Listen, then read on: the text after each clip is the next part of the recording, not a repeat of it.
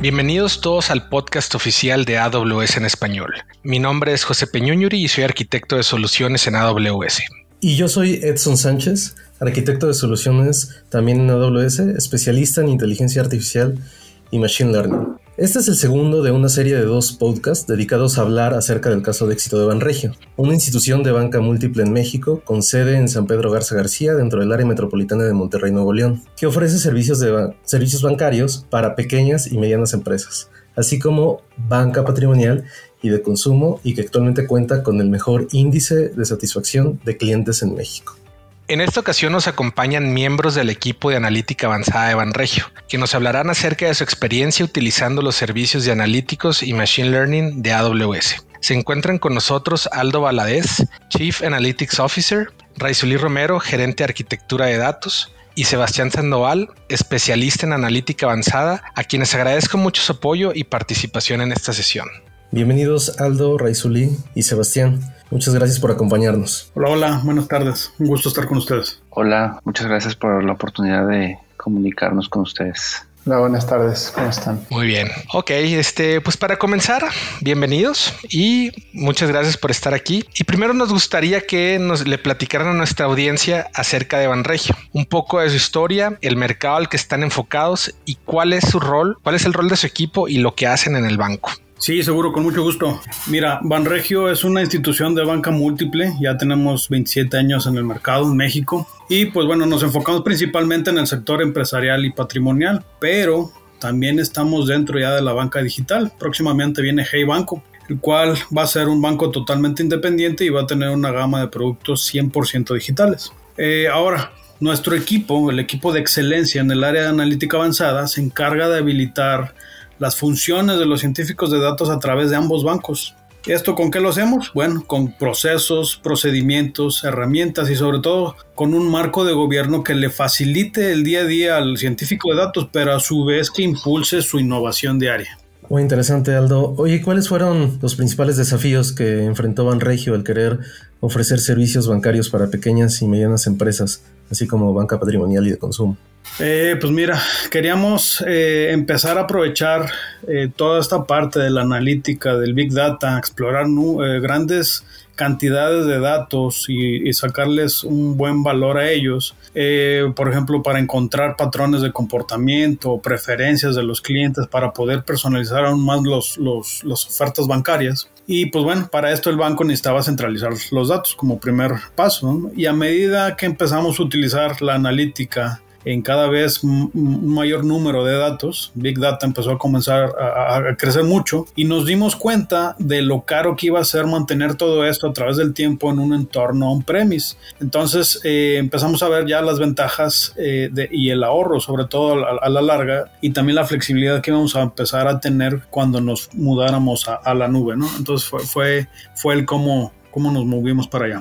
¿Y, hubo alguna otra razón eh, adicional al costo o por qué, por qué otra razón decidieron eh, elegir AWS como su plataforma de, Machine Learning y de inteligencia artificial? Sí, mira, para nosotros un diferenciador clave fue la velocidad con la que eh, podemos desarrollar el modelado de datos, así como procesos de clasificación y almacenamiento de datos. Y en términos de costos, al utilizar AWS para el modelado, gastamos entre una octava y una décima parte de lo que gastaríamos utilizando una herramienta diferente. Además, el análisis de Big Data nos ha permitido automatizar cosas, por ejemplo, como el estudio del historial de crediticio de un cliente para poder aprobar su, préstamo. Oye, y en ese sentido, eh, ¿cuál fue el primer servicio que empezaron a utilizar en AWS? Sí, mira, después de estar estudiando varias opciones que hay en el mercado para para Big Data, eh, nosotros comenzamos a utilizar Amazon EMR como, como, como nuestro Data Lake. Eh, el servicio nos permitió automatizar tareas eh, de consumo en mucho menor tiempo que, que, otras opciones, así como aprovisionar y configurar clusters de una forma muy fácil. Eh, con Amazon EMR eh, pudimos implementar entornos eh, de Python, de R y de SQL de, forma muy, muy rápida. Y en la actualidad albergamos más de 20 terabytes de, datos en, la nube, con lo que le damos herramientas de trabajo a 67 ingenieros y 25 exclusivamente trabajan en, en lo que es ciencia de datos. Gracias, Raizuli.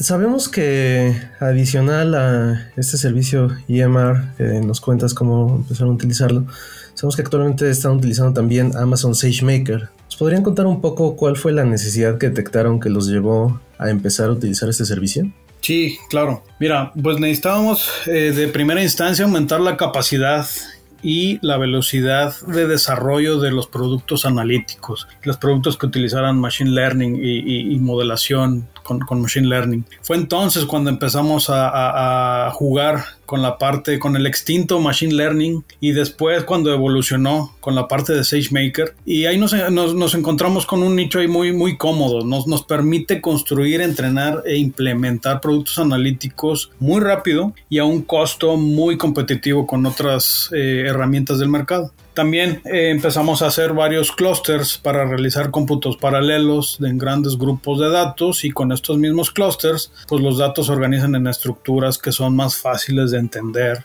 y, manipular. Entonces, este, hallamos ahí un un punto medio donde nos sentimos eh, muy a gusto, podemos desarrollar muy rápido y a un costo muy competitivo. Muchas gracias, Aldo. Ya nos adelantaste algunos detalles de mi siguiente pregunta, pero nos podrían contar un poquito más a profundidad eh, qué funcionalidades específicamente de Amazon SageMaker son las que utilizan hoy en día. Eh, claro que sí. empezamos desarrollando con con instancias de blog de notas encontramos que es un ambiente que nos permite tener la flexibilidad para diferentes tipos de, modelos y diferentes eh, requerimientos de memoria y nos brinda la, facilidad de conectarnos con otros servicios. ¿no? Hemos eh, desarrollado cosas con Comprehend, con Transcribe y las podemos conectar de manera sencilla eh, desde SageMaker, ¿no? Lo que pasa es una vez que va creciendo la capacidad técnica de los científicos de datos en el, en el banco,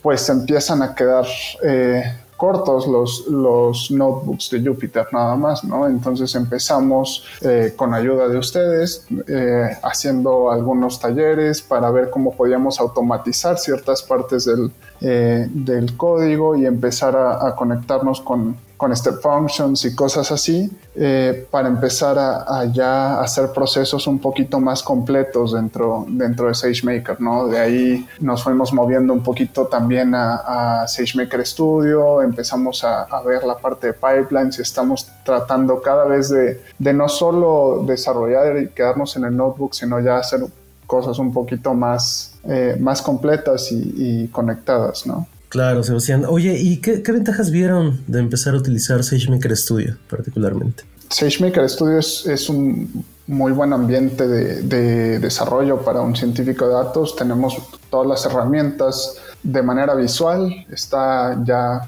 ahí hay una, un add-on de, de Git. Tenemos también el Data Wrangler ahí. Podemos hacer desde el procesamiento de los datos hasta el desarrollo ya de un modelo y conectarlo todo con pipelines para ya hacer un flujo mucho, mucho más completo. ¿Qué nos pueden contar acerca de su estrategia del lago de datos? Sí, mira, como te comentaba hace un momento, eh, comenzamos nuestro lago de datos eh, con EMR y S3. Esto nos permitió entregar muy rápido un entorno de trabajo a los científicos de datos y con, con, ello superamos una barrera importante que nos limitaba en la cantidad de datos que podíamos almacenar y procesar. El día de hoy seguimos aprendiendo y explorando servicios como SageMaker Studio, Redshift, eh, que nos ayudan a potenciar nuestros modelos. Optimizamos los recursos y acortamos los tiempos de entrega de un modelo. Todo esto con la ayuda del equipo de expertos de AWS que creo que en conjunto hemos logrado ser un caso de referencia en México. Entendemos que al principio algunas áreas de negocio de Banregio tuvieron que emigrar lo que hacían en sitio a AWS. ¿Banregio cuenta actualmente con áreas de negocio que nacieron nativas en AWS?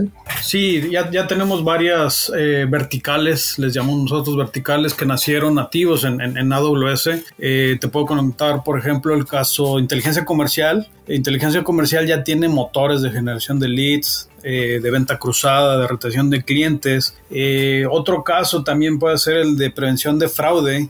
Ahí ya tenemos un motor de detección de anomalías para transferencias internacionales, los SWIFTs, que, están tanto de moda ahorita. Eh, también hicimos algunas pruebas de concepto para reconocimiento facial en el proceso de onboarding digital eh, eh, desarrollo de modelo de detección de anomalidades también y fraude en transferencias nacionales de tarjeta de débito, tarjeta de crédito. Eh, otro caso también muy, muy padre es la parte del área de minería de datos de aplicaciones, es 100% nativa en AWS, ahí nació y usa un chorro de, de, juguetes de AWS, ¿no? Este, ahí extraemos, analizamos y sacamos valor en la información que nos arroja el comportamiento de las personas dentro de nuestras aplicaciones y nuestros canales web. Entonces, eh, sí, digo, ya, ya tenemos varias, varias áreas que, que, se fueron mudando poco a poco o que ya nacieron nativas ahí. Este, cada vez, cada vez esperamos que sean más las que, las que ya crecen ahí.